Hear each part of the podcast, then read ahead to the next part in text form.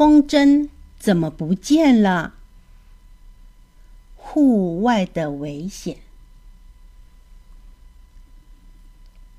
一个秋天的早晨，牛皮兔亨利和他的朋友大虾猫和薯片狗在花园里清扫落叶。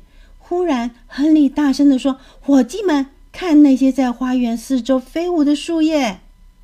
亨利说着，便向后退了一步，但不小心踩到了挂在晾衣绳上的床单，他被大大的床单给罩住了。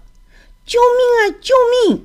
亨利拼命地叫嚷着：“我被一个恐怖的怪物袭击了，现在他要吃掉我！”他一边叫一边到处乱窜、乱拍。结果把自己彻底卷进了床单里，而且他越惊慌越忙乱，床单就缠得越紧。救命啊！我快要喘不过气来了！床单怪物里传来一个低沉急促的声音。这时，一旁的大香猫和薯片狗立刻赶上前去，开始帮亨利解开床单。很快的，亨利的脑袋就从床单里露了出来。哇，感觉好多了！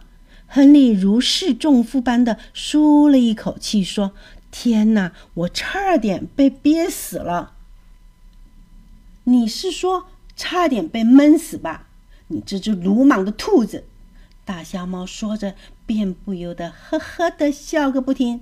他边笑边帮亨利拿掉了恐怖的床单，说：“你看，落叶又跑得到处都是了。”刚从床单里逃生的亨利指着地上的叶子说：“每次我们辛辛苦苦的把它们堆成一堆后，风都会把它们吹掉，真是讨厌。那我们就把所有的落叶都收集起来，然后堆到堆肥堆里去吧。”大瞎猫提议着，说着，他就开始把一捧一捧的落叶往手推车里面放。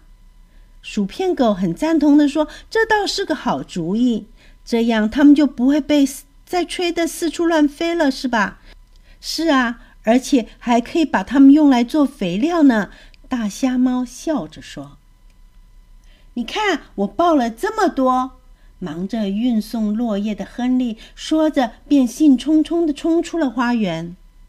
“我也抱了很多，至少有三四片呢。”薯片狗不甘落后，说着就想着跟亨利跑了过去。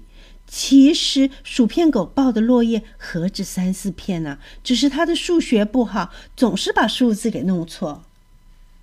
亨利抱的落叶太多了，以至于看不见前面的路，这样是很危险的。果然，他很快的踩到了一把放在地上的耙子，结果耙子竖了起来，正好扎在他的脸上。哎呦，疼死我了！亨利忍不住大笑，他仰面倒地，结果头上又撞到了地面，叶子散落的到处都是。你这个冒失的家伙！大瞎猫无可奈何的说：“你应该看路走路的。”哎，谁是冒失的家伙？枕头鹦鹉连忙问道。而亨利依然仰面躺着，望着天空，得意的说。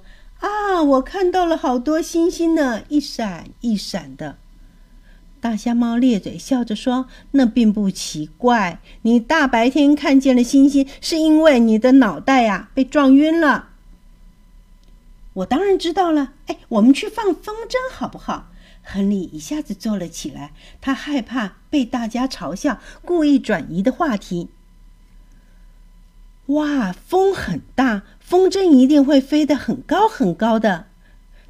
结果不容大家回答，他又接着说：“那这次能让我来拉风筝的绳子吗？”薯片狗很急切地说：“当然可以喽，但是亲爱的薯片，你要保证不让它飞走哦。”大瞎猫特别叮嘱道：“好，那我去拿风筝。”和你说着，又像平常一样冒失地冲了出去。不一会儿。亨利就拿着风筝回来了。风的确很大，他死死地拽着风筝，谁知道竟然被风筝带离了地面！救命啊！快抓住我！我要飞走了！他惊慌失措地大声喊着。薯片狗反应灵敏，一把抓住了亨利的一条腿，大瞎猫则使劲地拽着他的另外一条腿。